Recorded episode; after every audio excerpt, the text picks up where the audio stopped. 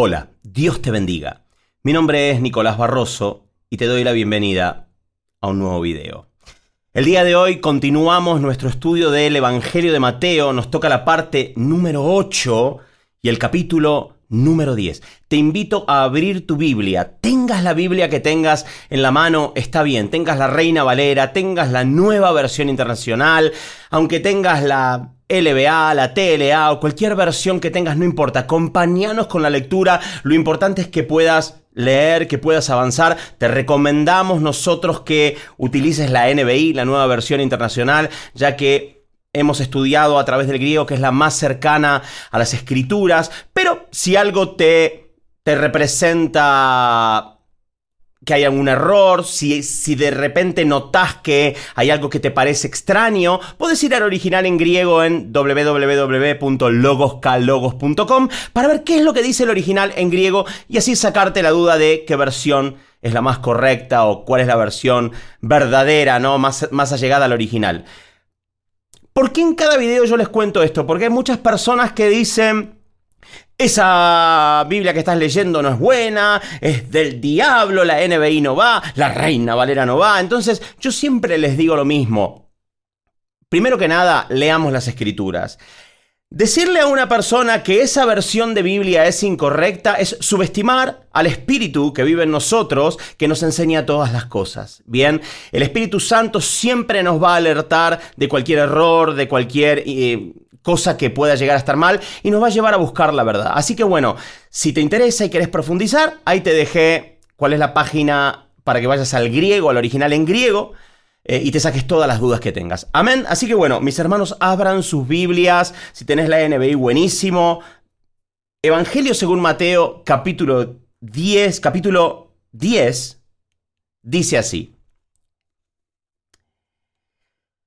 Hablando de Jesús, Dice, reunió a sus doce discípulos y les dio autoridad para expulsar a los espíritus malignos y sanar toda enfermedad y toda dolencia. Vamos a dar una pausa. Esto es algo de lo que no se habla hoy en día.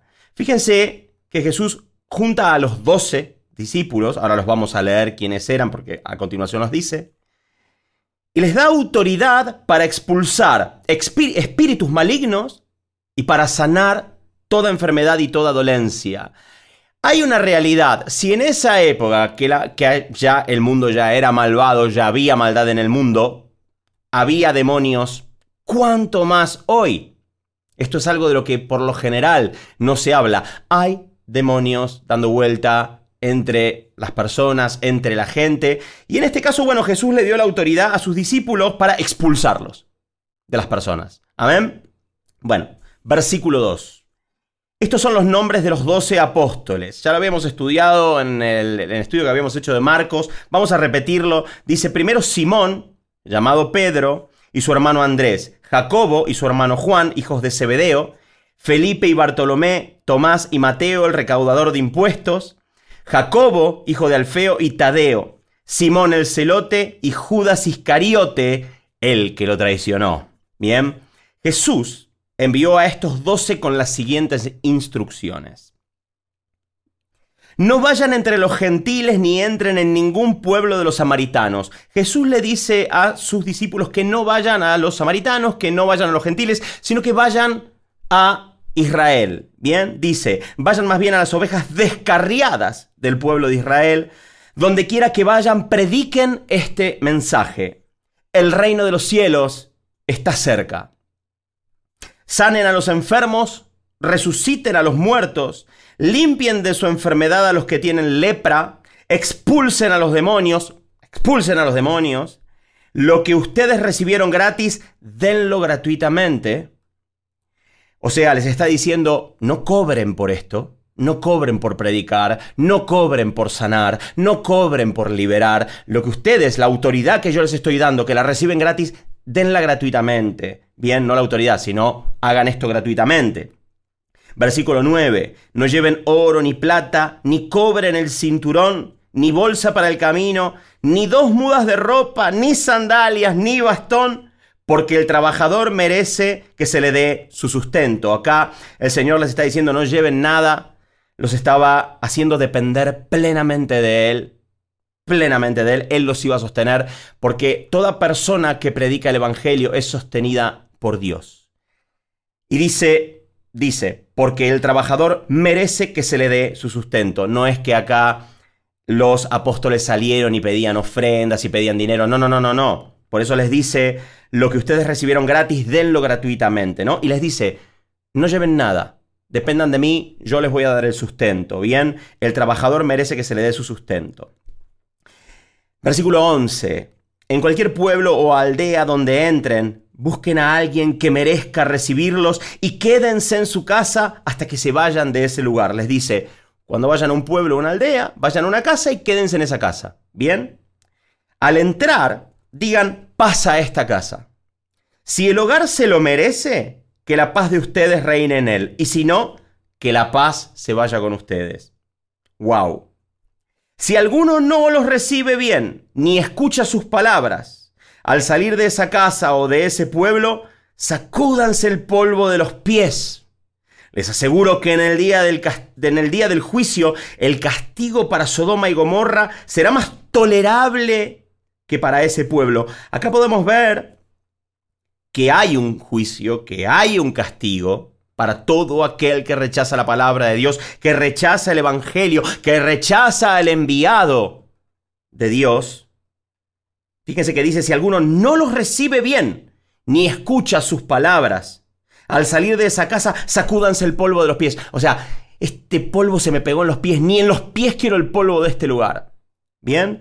Y el Señor les está diciendo que va a haber un juicio y un castigo para todas esas personas que no recibieron el mensaje. Y les está diciendo que para Sodoma y Gomorra va a ser más tolerable. O sea que hay diferentes niveles de castigo.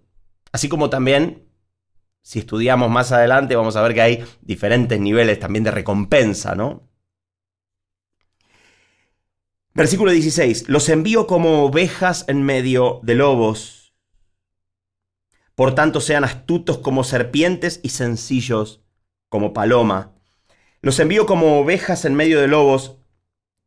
Los discípulos de Jesús, las personas que salen a que van a predicar el evangelio, en este mundo somos como ovejas en medio de lobos. Y tenemos que ser astutos como serpientes pero sencillos como paloma. ¿Qué tiene la serpiente? La serpiente es, toma distancia, ¿no? Cuando una persona se acerca o alguien se acerca o un depredador se acerca, la serpiente mantiene la distancia y está alerta. Y está alerta. ¿Bien? Y tiene una distancia, toma una distancia. Y cuando dice sencillos como palomas, vieron que la paloma es humilde, es un, es un animalito humilde, pero ante el primer ante el primer eh, llamado de, algo violento alrededor, ante la primer alerta, la paloma sale volando. ¿Bien? Mantener la distancia y está la alerta. Bien. Versículo 17.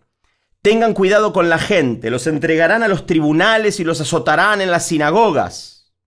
Les dice Jesús a sus discípulos. Por mi causa los llevarán ante gobernadores y reyes para dar testimonio a ellos y a los gentiles. Pero cuando los arresten, no se preocupen por lo que van a decir o cómo van a decirlo. En ese momento se les dará lo que han de decir, porque no serán ustedes los que hablen, sino el Espíritu de su Padre que hablará por medio de ustedes. Bien, todo esto es lo que Jesús les contó, les contó lo que iba a pasar, qué les iba a suceder, todo esto les pasó, pero si nosotros tomamos esta lectura, podríamos ver también que podría llegar a tener un doble cumplimiento. Bien, toda persona que va a predicar el Evangelio a un lugar, va como una oveja entre medio de lobos, tiene que tener cuidado, ¿no? Con la gente, versículo 17, tengan cuidado con la gente, ¿no? Cuando dice, obviamente, los entregarán a los tribunales y los azotarán en las sinagogas, no hay sinagogas, pero sí la gente que predica el Evangelio de verdad tiene un gran rechazo, ¿bien? Por, por las personas de este mundo, de las personas de este mundo. Dice, por mi causa los llevarán ante gobernadores y reyes, bueno. Bien, y acá en el versículo 21, el Señor hace como una especie de salto en el tiempo y está muy bien, tiene un doble cumplimiento, como les digo, y dice así, miren esto, ¿no? Pareciera como que hace un salto en el tiempo y se va al fin de los tiempos, y dice, versículo 21, el hermano entregará a muerte al hermano y el padre al hijo, los hijos se rebelarán contra sus padres y harán que los maten. Por causa de mi nombre todo el mundo los odiará, pero el que se mantenga firme hasta el fin será salvo. Esto es para nosotros también. Por causa de mi nombre todo el mundo los odiará, pero el que se mantenga firme hasta el fin será salvo. Y si lo leemos al revés, todo el que no se mantenga firme hasta el fin no será salvo. Y acá hay una palabra que tenés que entenderla y aceptarla, que es mantenga. Tenés que mantenerte, tenés que permanecer. Tiene que haber firmeza en tu vida. No es que ya tomé mi decisión, ya dije que sí, ya fui a orar una vez, yo ya le dije que sí a Jesús. No, acá dice todo el que se mantenga hasta el fin. Obviamente, hasta el fin del mundo o hasta el fin de tu vida. Pero tenés que mantenerte firme hasta el fin, firme en Jesucristo. ¿Y firme qué? Firme obedeciendo, firme viviendo en santidad, firme purificándote, firme rechazando el mundo, firme predicando el Evangelio, firme creyendo. Eso es creer. Dice, todo el que se mantenga firme hasta el fin será salvo. No dice es salvo, dice será. No es que vos ya dijiste, ay, sí, yo creo en Jesús, ya sos salvo. No, dice será salvo. Obviamente, no nos vamos a meter en lo que es la predestinación. Estamos estudiando el Evangelio de Mateo para principiantes, para gente que recién empieza. Obviamente que también hay gente que hace mucho tiempo eh, está estudiando el Evangelio, conoce el Evangelio y nos está acompañando también en la lectura. Gloria a Dios por tu vida. Eh, pero tenemos que entender esto. O sea, si bien existe la predestinación de Dios, no nos vamos a meter en la mente de Dios. Nosotros acá tenemos que aceptar lo que dice Jesús. Dice, el que se mantenga firme hasta el fin será salvo. No dice, el que ya hizo una oración ya es salvo. El que dijo que cree en mí ya es salvo. Es el que se mantiene en la lectura, el que se mantiene en santidad, el que se mantiene obedeciendo, amando, perdonando, sirviendo al Señor, predicando el Evangelio, orando, etcétera, etcétera, etcétera. Será salvo. Eso hay que aceptarlo. Versículo 23. Cuando los persigan en una ciudad, huyan a otra, les aseguro que no terminarán de recorrer las ciudades de Israel antes de que venga el Hijo del Hombre. Bien, eso vamos a dejarlo ahí. Versículo 24. El discípulo no es superior a su maestro, ni el siervo superior a su amo. Basta con que el discípulo sea como su maestro y el siervo como su amo. Si al jefe de la casa lo han llamado Belcebú, que significa señor de las moscas, cuánto más a los de su familia. Bien, si a Jesús lo rechazaron, a vos te van a rechazar. Si a Jesús le, dijeron Belcebú, Satanás, diablo, ¿cuánto más a vos?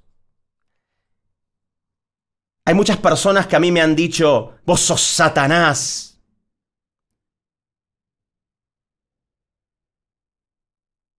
¿Quién te dio autoridad para predicar? Vos sos Satanás. Me han dicho Belcebú. Y a mí me pone contento. Porque miren lo que dice acá. Si al jefe de la casa, o sea, a él, lo llamaron Belcebú, ¿cuánto más a los de su familia? A mí me pone contento porque que a mí me digan Belcebú me hace, me hace darme cuenta de que Dios me considera su familia. Lo peor que te puede pasar cuando vos predicas el Evangelio es que todo el mundo te aplauda, que todo el mundo esté de acuerdo con vos, que... Hay de ustedes cuando todo el mundo hable bien de ustedes. Eso es lo peor que te puede pasar. Cuando vos predicas el Evangelio, cuando predicas la verdad, el mundo te rechaza. Y esto es una realidad. ¿Bien? Lo mejor que te puede pasar es que te digan Belcebú, Satanás, hijo del diablo, porque a Jesús se lo dijeron. Bien. ¿Quién te dio esa autoridad para predicar? Si le pasó a él, también te va a pasar a vos. Porque dice, el discípulo no es superior al maestro. Bien. Versículo 26. Así que no les tengan miedo, porque no hay nada encubierto que no llegue a revelarse, ni nada escondido, que no llegue a conocerse. Dios lo ve todo. No tengas miedo. Si tenés que predicar el Evangelio, predica el Evangelio. No tengas miedo. Dios lo ve todo, Dios está al control de todas las cosas. Lo que les digo en la oscuridad, en intimidad. Lo que les digo en intimidad, díganlo ustedes a plena luz. Lo que se les susurra al oído, proclámenlo desde las azoteas. No teman a los que matan el cuerpo, pero no pueden matar el alma. Teman más bien al que puede destruir el alma y el cuerpo en el infierno. No teman a los que matan el cuerpo, pero no pueden matar el alma.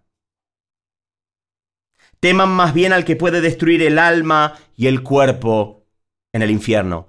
Hay un infierno hay un lugar de tormento, hay un infierno. Versículo 29. ¿No se venden dos gorriones por una monedita? Sin embargo, ni uno de ellos caerá a la tierra sin que lo permita el Padre. Y Él les tiene contados a ustedes aún los cabellos de la cabeza. Dios todo lo ve, todo lo sabe, Él tiene todo bajo control. Dice en el templo, ¿no? No se venden dos gorriones por una monedita. Allá en, ese momento en el templo vendían animalitos para sacrificar, para los sacrificios, ¿no? Dice, sin embargo, ni uno de ellos cae a la tierra sin que el Padre lo permita. Dios ve todo. Él sabe, te tiene contado los pelos de la cabeza y cuando un pelito tuyo se cae al piso, Dios lo sabe. Él lo ve todo. No tengas miedo. Predica el Evangelio. ¿Tenés que predicar? Predica. No, pero mi familia me rechaza, gloria a Dios. Recompensa ahí en el cielo. No, pero eh, voy, puedo perder mi trabajo porque mi jefe, gloria a Dios, Dios se va a ocupar de vos. Vos eres fiel a Dios y Dios va a ser fiel con vos. Versículo 31. Así que no tengan miedo, ustedes valen más que muchos gorriones. A cualquiera que me reconozca delante de los demás, yo también lo reconoceré delante de mi Padre que está en el cielo. Pero a cualquiera que me desconozca delante de los demás, yo también lo desconoceré delante de mi Padre que está en el cielo. No, no, yo no le voy a predicar a, a, mi mamá. ¿Cómo le voy a predicar? Le intenté abrir la Biblia, me revoleó una taza, no, ¿cómo voy a...? No, no, yo en mi trabajo no predico porque a ver si me echan. Cualquiera que me reconozca delante de los demás, dice Jesús, yo también lo reconoceré delante de mi Padre que está en el cielo. Pero cualquiera que me desconozca, que me rechace, que me oculte, que tenga miedo de hablar de mí, que no se la juegue por mí, yo también lo desconoceré delante de mi Padre que está en el cielo. Y acá viene este versículo que es tan, tan polémico, ¿no? No crean que he venido a traer paz a la tierra. No vine a traer paz, sino espada. Porque he venido a poner en conflicto al hombre contra su padre, a la hija contra su madre, a la nuera contra su suegra. Los enemigos de cada cual serán los de su propia familia. ¿Qué está queriendo decir Jesús acá? Señor, ¿cómo que no venís a traer paz sino espada? Yo no soy, Jesús dice así, yo no soy un gurú que viene a traer paz, que dice, eh, vengo a traer paz, haya paz, armonía, todo. No, no, no, no, no. Yo vengo a traer espada. La espada es la palabra de Dios. No piensen que he venido a traer paz, vengo a traer mi palabra. Para que la claves, para que hables porque he venido a poner en conflicto al hombre contra su padre. ¿Por qué? Porque te enamoraste de Jesús. Empezaste a leer la palabra de Dios y si la querés leer a tu padre y tu padre te dice, no, no quiero escuchar eso en esta casa. Entonces vos tenés dos caminos. Como dice antes, lo escondes al Señor y Él te va a rechazar en el cielo. O te la jugás por Él y le decís, yo te quiero hablar del Señor, entonces chau. ¿No? a la hija contra su madre lo mismo, a la nuera contra su suegra. ¡Qué tremendo esto! ¿No? Tu suegra no quiere saber nada con Dios y vos estás a, pleno con el Señor y te dice, ¿por qué te casaste con mi hijo? Se hubiera buscado otra mujer y vos le decís, gloria a Dios. y le hablas del Señor. Te van a rechazar por ser de Cristo. El tema es qué es lo que vas a hacer vos cuando tu familia te rechace. ¿Vas a ser fiel al Señor y te vas a parar del lado del Señor o te vas a parar del lado de tu familia para no ofender, para poder estar el domingo comiendo ravioles con la familia en la mesa del domingo? Dice, los enemigos de cada cual serán los de su propia familia. Y miren esto qué importante, ¿no? Mucha gente dice, obviamente, ¿no? Dice uno de los mandamientos, honra a tu padre y a tu madre, claro, pero cuando tu padre y tu madre niegan a Cristo, niegan a Cristo, lamentablemente se traza una línea divisoria, porque vos estás en el reino de Dios y ellos están en el reino del, del mundo, están en las tinieblas. Entonces, hay un conflicto. Vos no podés decir, bueno, no, no, yo, eh, a ver, mi mamá negó a Jesús mi mamá o mi papá, ¿no? Negaron a Jesucristo, pero como dice, honra a tu padre y a tu madre, yo eh, voy, no les hablo de Jesús porque no quiero entrar en problemas. No, amigo, vos tenés que tener a Cristo en la boca todo el día. ¿Bien? Y eso no significa que no estés honrando a tu padre. Honrar a tu padre y a tu madre en este caso sería predicarles el Evangelio, tratar de salvarles la vida y no esconder a Cristo. Miren esto, versículo 37. El que quiere a su padre o a su madre más que a mí, no es digno de mí. Chao, me voy. Jesús dice, el que quiere a su padre o a su madre más que a mí, no es digno de mí. Si vos amas más a tu mamá o a tu papá que a Cristo, no sos digno de Cristo.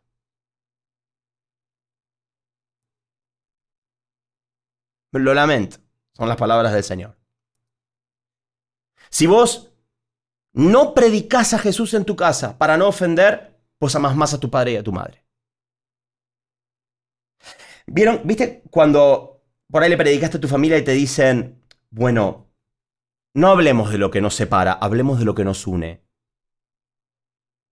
No, discúlpame, yo lo que más amo en el mundo es Jesucristo. Si yo no puedo hablar de Jesucristo con mi padre o con mi madre, pues lo lamento, hasta ahí llegamos. El que quiere a su padre o a su madre más que a mí no es digno de mí. El que quiere a su hijo o a su hija más que a mí no es digno de mí. ¡Wow! El Señor te está pidiendo que lo ames más a Él que a tus propios hijos. ¿En qué contexto? En el contexto de que compartas al Señor con tu familia. Tenés que hablarle a tus hijos de Cristo. Tenés que enseñarles la palabra de Dios. No, pero a ver si se enojan. Bueno, gloria a Dios. Tus hijos, mientras estén en tu casa y sean menores de edad, están bajo tu tutela y tu cuidado. Después pueden hacer lo que quieran. Cuando sean grandes, cuando crezcan. Pero mientras sean menores de edad y estén en tu casa, en tu mesa se ora, en tu mesa se comparte la palabra de Dios y ellos tienen que escuchar. El que ama a su hijo o a su hija más que a mí, no es digno de mí. Chau. Descartado. ¿Amás más a tu hijo o a tu hija más que a Cristo? Chau. A ver, no te lo estoy diciendo yo, te estoy leyendo lo que dice acá. Bien, versículo 37. El que quiere a su hijo o a su hija más que a mí, no es digno de mí, dice Jesús. Y el que no toma su cruz y me sigue, no es digno de mí. Tenés que crucificar tu vida por Cristo. A mí me dijeron que tenía que ir a la iglesia y nada más, Nicolás. Bueno, pues te mintieron. Tenés que crucificar tu vida. ¿Qué es crucificar tu vida? Y que lamentablemente, vamos a leerlo dentro del contexto de lo que estamos leyendo, lamentablemente, eh, o sea, hay gente de tu familia que no va a aceptar al Señor, lamentablemente, ¿entendés? Pero vos tenés que crucificar es, es, ese tipo de, de contacto, de relación, si ellos niegan a Cristo y te prohíben hablar de Jesús. Cristo me costó el amor de mi madre y de mi padre. Bueno, gloria a Dios. El que no toma su cruz y por mi causa no crucifica su vida, no es digno de mí.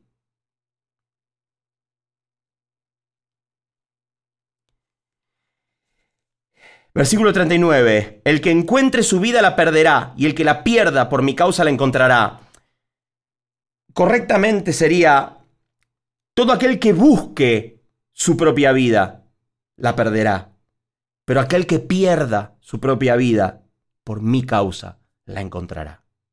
Si vos preferís valorar tu propia vida, los, las reuniones familiares, la comida en familia, no, la abuelita negó a Cristo, pero la abuelita. Si vos buscas tu propia vida y buscas estar bien con la gente del mundo, todo, la vas a perder, vas a perder tu vida. Dios te está diciendo acá, acá el Señor te está diciendo, yo soy celoso, te quiero para mí, te quiero fiel. El Señor te está exigiendo fidelidad. El Señor te está exigiendo fidelidad. Todo aquel que busque su propia vida la perderá, lo lamento. Y no le está hablando al mundano, ¿eh? Pero todo aquel que pierda su vida por mi causa la encontrará otras cosas, otras formas de buscar tu propia vida. Nosotros hacemos mucho énfasis en rechazar al mundo, realmente los llamamos a ustedes a no participar de lo que participa el mundo, a no ver las películas que ve el mundo, a no ver las series que ve el mundo, a no tener redes sociales como tiene el mundo. Y eso es perder tu vida de alguna manera porque no estás pudiendo disfrutar de las películas que te gustan, no estás pudiendo... Porque porque son de lo peor que hay. Porque te hacen mal. Porque dice Jesús que los ojos son la lámpara del cuerpo y vos no podés meter oscuridad adentro tuyo. Todo lo que proviene del mundo proviene de Satanás y el hecho de que vos tengas que rechazar amigos, familiares, porque rechazan a Cristo, los hombres, ¿no? Que se reúnen, hablan de mujeres, hablan de, de, de fútbol, de droga, de, de rock and roll, no sé de qué hablan y vos querés hablar de Cristo y te dicen, no, a mí de eso no me hables, pero vos querés estar bien con ellos. No, no, no. A mí me ha tocado perder a toda mi familia plenamente por Cristo, plenamente. Mis hermanos de sangre no sé nada de sus vidas, ni dónde están, ni qué están haciendo, no sé nada. No porque yo haya dicho, ah, entiendan esto. Ellos rechazan a Cristo en uno.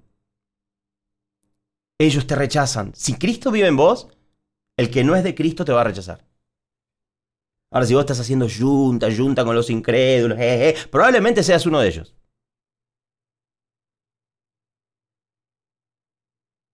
El Señor te está pidiendo fidelidad. Todo aquel que busque su propia vida la perderá. Si vos querés agradar al hombre, vas a perder a Cristo. Pero todo aquel que pierda su vida, si te guardas en santidad, te limitas de ver las cosas que ve el mundo, de participar de lo que participa el mundo, de vivir como vive el mundo, si vos perdés tu vida en este mundo, la vas a encontrar en la eternidad. Hay una promesa de vida eterna para vos. Versículo 40. Quien los recibe a ustedes me recibe a mí y quien me recibe a mí, recibe al que me envió. Bien. ¿Por qué dice eso? Porque si Cristo vive en vos, cualquiera que, que te recibe, recibe a Cristo. Y el que recibe a Cristo, recibe al Padre. Cualquiera que recibe a un profeta por tratarse de un profeta, recibirá recompensa de profeta. Recuerden que Jesús le está diciendo esto a sus discípulos que estaban llevando la palabra de Dios Profeta no es el que adivina, ay, ¿qué me ve? ¿Qué me ve, profeta? ¿Qué me ve? No, mm, veo que para el año que viene, eh, Argentina para Cristo. No, eso no es un profeta. Profeta es el que habla la palabra de Dios que ya está escrita. Bien, toda persona, yo en este momento te estoy profetizando porque te estoy hablando palabra de Dios. Cualquiera que recibe a un profeta, a alguien que te habla palabra de Dios, recibirá recompensa de profeta. El que recibe, recibe, el que acepta el mensaje. Y el que recibe a un justo por tratarse de un justo, recibirá recompensa de justo. Y quien dé siquiera un vaso de agua fresca a uno de estos pequeños, por tratarse de uno de mis discípulos, les aseguro que no perderá su recompensa. Hay recompensa por recibir a los hombres de Dios, abrirle las puertas, escuchar el mensaje. Amén. ¿Qué les parece si el día de hoy hacemos un, pequeño avance, ya que me imagino que estamos en la parte 8. Me imagino que están ahí hambrientos de la palabra de Dios y seguimos con el capítulo 11. Amén. Sigamos. Bien.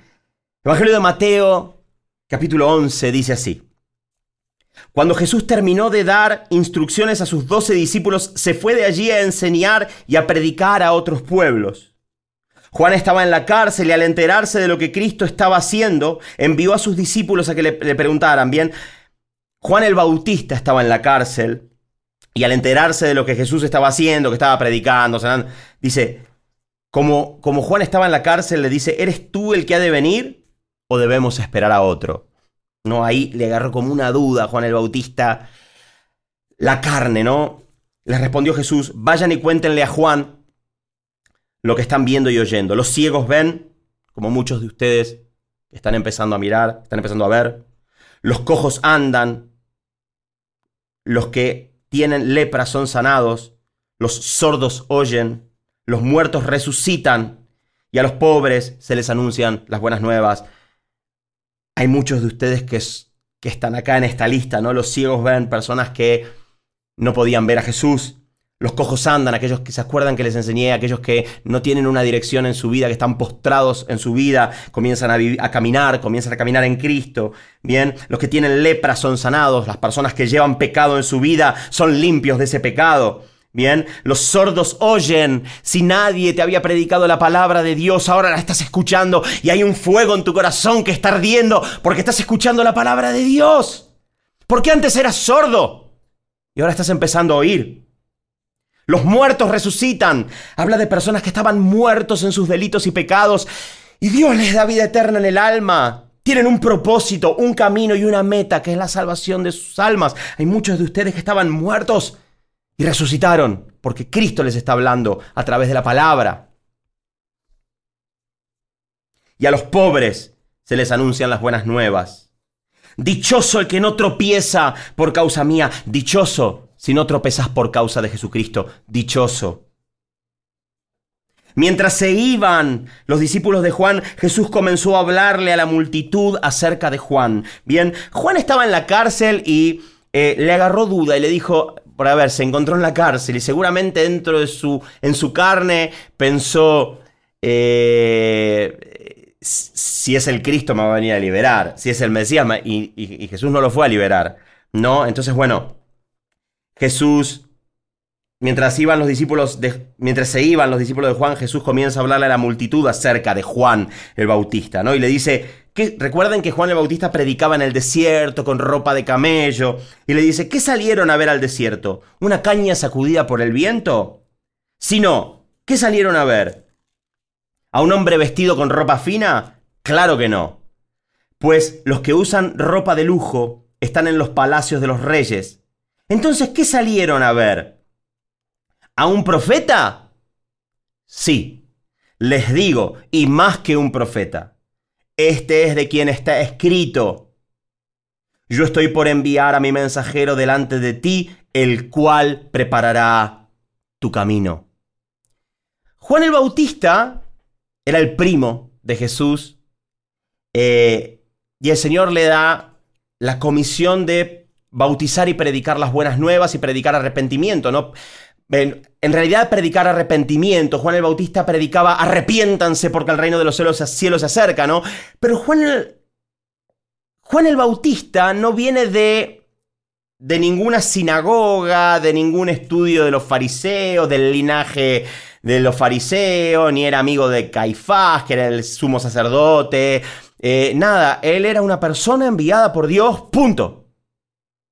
Para prepararle el camino a Cristo que también Jesús no viene de, del, Sanedrín, él no estudió con Gamaliel como Pablo, no, él fue instruido por el Padre. Juan fue instruido por el Padre, Juan el Bautista. Y dice, yo estoy, estoy por enviar a mi mensajero delante de ti, el cual preparará tu camino. Bien, versículo 11, les aseguro que entre los mortales no se ha levantado nadie más grande que Juan el Bautista sin embargo, el más pequeño en el reino de los cielos es más grande que él. ¿Qué pasa? Juan el Bautista marca una línea de tiempo entre lo que es el antiguo pacto y el nuevo pacto. A partir de Juan el Bautista, Juan el Bautista, Jesús dice, los profetas llegan hasta Juan el Bautista. La ley y los profetas que es el antiguo pacto, que es la dispensación anterior. Por ahí son palabras nuevas para vos. Pero lo que sería el pacto anterior, la dispensación anterior, te lo quiero hacer fácil para que lo entiendas, llega hasta Juan el Bautista. Juan el Bautista técnicamente sería el último profeta, técnicamente. Y ahí van a saltar un par de teólogos diciéndome, no, porque en Hecho de los Apóstoles había otros profetas. Había más profetas vivos, pero Juan el Bautista es el último de los profetas, ¿bien? De la boca de Jesús. Versículo 11, les aseguro que entre los mortales no se ha levantado nadie más grande que Juan el Bautista, entre los mortales. Sin embargo, es el más, en el más pequeño en el reino de los cielos es más grande que él. Porque en el reino de los cielos están las personas que tienen a Cristo adentro. Porque Cristo es más grande que Juan el Bautista. Versículo 12, desde los días de Juan el Bautista hasta ahora, el reino de los cielos ha venido avanzando contra viento y marea, y los que se esfuerzan logran aferrarse a él. Desde los días de Juan el Bautista hasta ahora, bien, desde Juan el Bautista, de que empezó a predicar arrepentimiento, hasta ahora, el reino de los cielos ha venido avanzando contra viento y marea, y los que se esfuerzan logran aferrarse al reino de los cielos. Dice, los que se esfuerzan, no los que son flojitos de papeles y viven una vida a medias. Sí, Jesús, Jesús, pero te ves toda la maratón de, de tu serie favorita. Muerte, violencia, sexo, agresión. No, amigo. Los que rechazan este mundo, los que viven en santidad, los que aman a sus enemigos, los que no devuelven mal por bien, los que ponen la otra mejilla, los que llevan la, la carga dos kilómetros, etc. Los que se esfuerzan logran aferrarse a él. Nuevamente, vemos acá que hay que mantenerse firme y esforzarse. ¿Bien?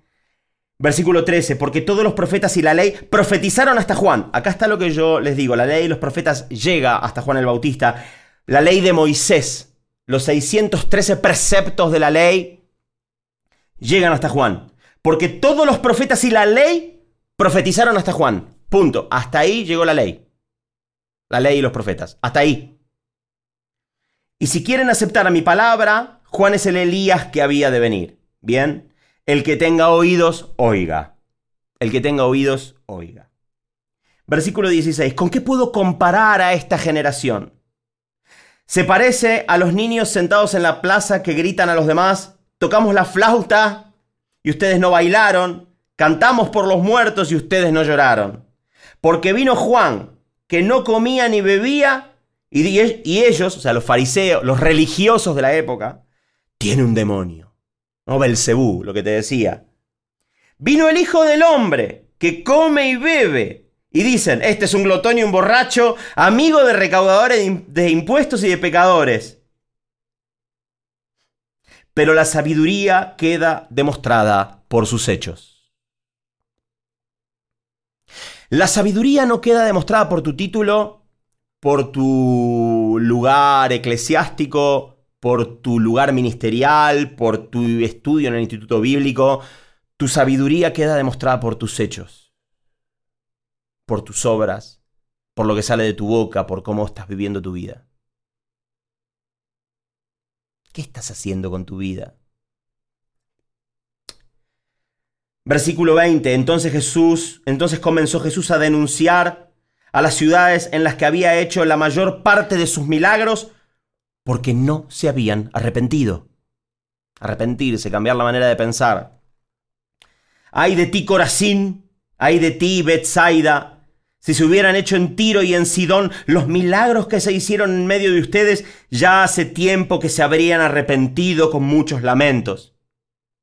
Pero les digo que en el, día del juicio será más tolerable el castigo para Tiro y Sidón que para ustedes. Nuevamente podemos ver acá que va a haber un día de juicio Vos también vas a estar en ese día del juicio. Pero espero que tu juicio sea para recompensa y no para castigo. Y podemos ver que hay un nivel de castigo, ¿no? El, castigo va a ser más tolerable para Tiro y de Sidón que para ustedes, dice Jesús. Y tú, Capernaum, ¿no? Las ciudades que lo rechazaron, donde él fue y lo rechazaron. donde nadie se arrepintió, donde no lo recibieron. ¿Y tú, Capernaum? ¿Acaso serás levantada hasta el cielo? No, sino que descenderás hasta el abismo. Hay un abismo. Si los milagros que se hicieron en ti se hubieran hecho en Sodoma y Gomorra, en Sodoma, esta habría permanecido hasta el día de hoy. Jesús les está diciendo, si yo hubiera, en vez de haber ido a Capernaum, hubiera ido a Sodoma y Gomorra, se hubieran arrepentido. Ustedes no se arrepintieron. Terrible. Tremendo lo que les estaba diciendo Jesús. En Sodoma y Gomorra, los que no conocen la historia, bueno, cuando el Señor envía ángeles a buscar a Lot, envía dos ángeles a buscar a Lot y a su familia, y la gente de Sodoma quería violar a los ángeles. O sea, Jesús les está diciendo a las personas de, de Capernaum que, eh, que esa gente de Sodoma, que si él hubiera predicado en Sodoma, se hubieran arrepentido. Si hubiera hecho los milagros que se hicieron en Capernaum, los hubiera hecho en Sodoma, ellos se hubieran arrepentido. Imagínense lo que sentía, ¿no? La gente de ahí de Capernaum. Lo querían crucificar, lo querían matar. Pero era verdad lo que decía Jesús. Pero te digo que en el día del juicio será más tolerable el castigo para Sodoma que para ti. Bien, obviamente ahí estamos viendo nuevamente, nuevamente que hay, un, hay niveles de castigo, ¿no? Versículo 25, en aquel tiempo Jesús dijo, te alabo Padre, Señor del cielo y de la tierra, porque habiendo escondido estas cosas de los sabios e instruidos, se las has revelado a los que son como niños. A vos. Mira, te alabo, Padre, Señor del cielo y de la tierra. Acá Jesús te estaba mirando a vos, te estaba mirando. Porque habiendo escondido estas cosas, estas cosas, la palabra de Dios, los misterios del reino de los cielos, a Jesucristo, su historia, su vida, toda la sabiduría de Dios, habiéndola escondido de los sabios e instruidos, de los obispos, de los religiosos, de los superpastores, de la gente famosa, de los exitosos, de los adinerados, de los que son alguien en este mundo caído. Habiendo escondido estas cosas de ellos, se las has revelado a los que son como niños, inocentes, humildes, que tienen un lindo corazón, como vos. Y yo alabo a Dios, porque habiendo escondido estas cosas, te las reveló a vos. ¿Entendés que la palabra de Dios está escondida? Y que si la estás entendiendo es un milagro. Si estás mirando estos videos y, estás atrapado ahí mirando los videos y la palabra de Dios te atrapó, es un milagro. ¿Entendés que es un milagro que no es, no es natural, no es normal? Versículo 26, sí, coma, padre. Hay carácter en esas comas, ¿no? Sí, coma, padre. Porque esa fue tu buena voluntad. ¿Cuántos de ustedes están ahí? Pueden escribir acá en los comentarios. Dios es bueno, su gran amor perdura para siempre. Versículo 27. Mi Padre me ha entregado todas las cosas. Escuchen esto porque es tremendo. Vos, vos te preguntás por qué, por qué las personas cuando les hablas no entienden y no pueden aceptar la palabra de Dios y le querés hablar y te dicen, no, eso no es así, no, eso no es así. Miren esto. Mi Padre me ha entregado todas las cosas. Nadie conoce al Hijo, a Jesús. Nadie conoce al Hijo sino el Padre. Y nadie conoce al Padre sino el Hijo. Y aquel a quien el Hijo quiera revelarlo. ¿Te das cuenta? Que Jesús está escondido en el Padre y el Padre está escondido en Cristo? Nadie conoce al Hijo, nadie puede venir a mí, dice Jesús, y nadie puede ir al Padre, sino el Hijo y a quien el Hijo quiera revelarle al Padre. Es un milagro que hayas venido a Cristo. Significa que el Creador de los cielos y la tierra puso sus ojos sobre tu vida y quiere que seas fiel. Amén. Versículo 28. Para todos nosotros que estamos ahí, para vos que estás ahí. Vengan a mí todos ustedes que están cansados y agobiados, y yo les daré descanso. Tengo un amigo ahí al que quiero mucho que se llama Gabriel, que está cansado y agobiado. Jesús es el único que puede darte descanso. No vas a encontrar descanso en ningún otro lado.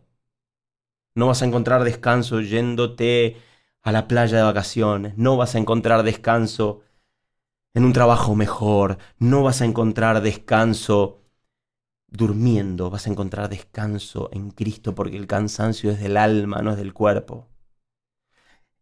El agobiamiento, el agobio es del alma, no es del cuerpo.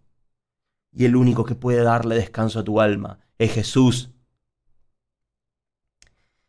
Versículo 29, carguen con mi yugo y aprendan de mí, pues soy apacible, manso, manso y humilde de corazón, y encontrarán descanso para su alma. Aprendan de mí, que soy manso y humilde de corazón. Sé manso y humilde de corazón, y encontrarás descanso para tu alma. Porque mi yugo es suave y mi carga es liviana. El yugo es lo que se le pone a los bueyes para quedar en el campo, ¿no? Lo que, lo que, la madera esa que se les pone en la cabeza para que tiren, ¿no? El Señor es quien lleva la carga. Tenés que permanecer en Cristo, tenés que mantenerte en Jesús, tenés que seguir con la lectura, tenés que seguir conociéndolo, tenés que ir a orar. ¿Cuántos de ustedes que están mirando acá no saben lo que es hablar con Dios? Vas a tu habitación secreta, a una habitación secreta en tu casa, el baño, a donde estés solo, cerrás la puerta, te arrodillás y le decís, Padre, acá estoy, vengo a hablar con vos, vengo a pasar un rato a tu lado y habla con Él en voz alta. Empieza a tener una relación con Dios y muchas cosas van a empezar a cambiar. Mis hermanos amados, llegamos hasta acá con la parte 8, hicimos el capítulo 10 y el capítulo 11, nos vemos en el próximo video con la parte número 9 de nuestro estudio del Evangelio de Mateo. Te invito a escribir en los comentarios, Dios es bueno, su gran amor perdura para siempre. Haceme saber que llegaste hasta acá con esas palabras, dándole gloria a Dios. Acá en los comentarios. Nos vemos en el próximo video y que Dios te bendiga.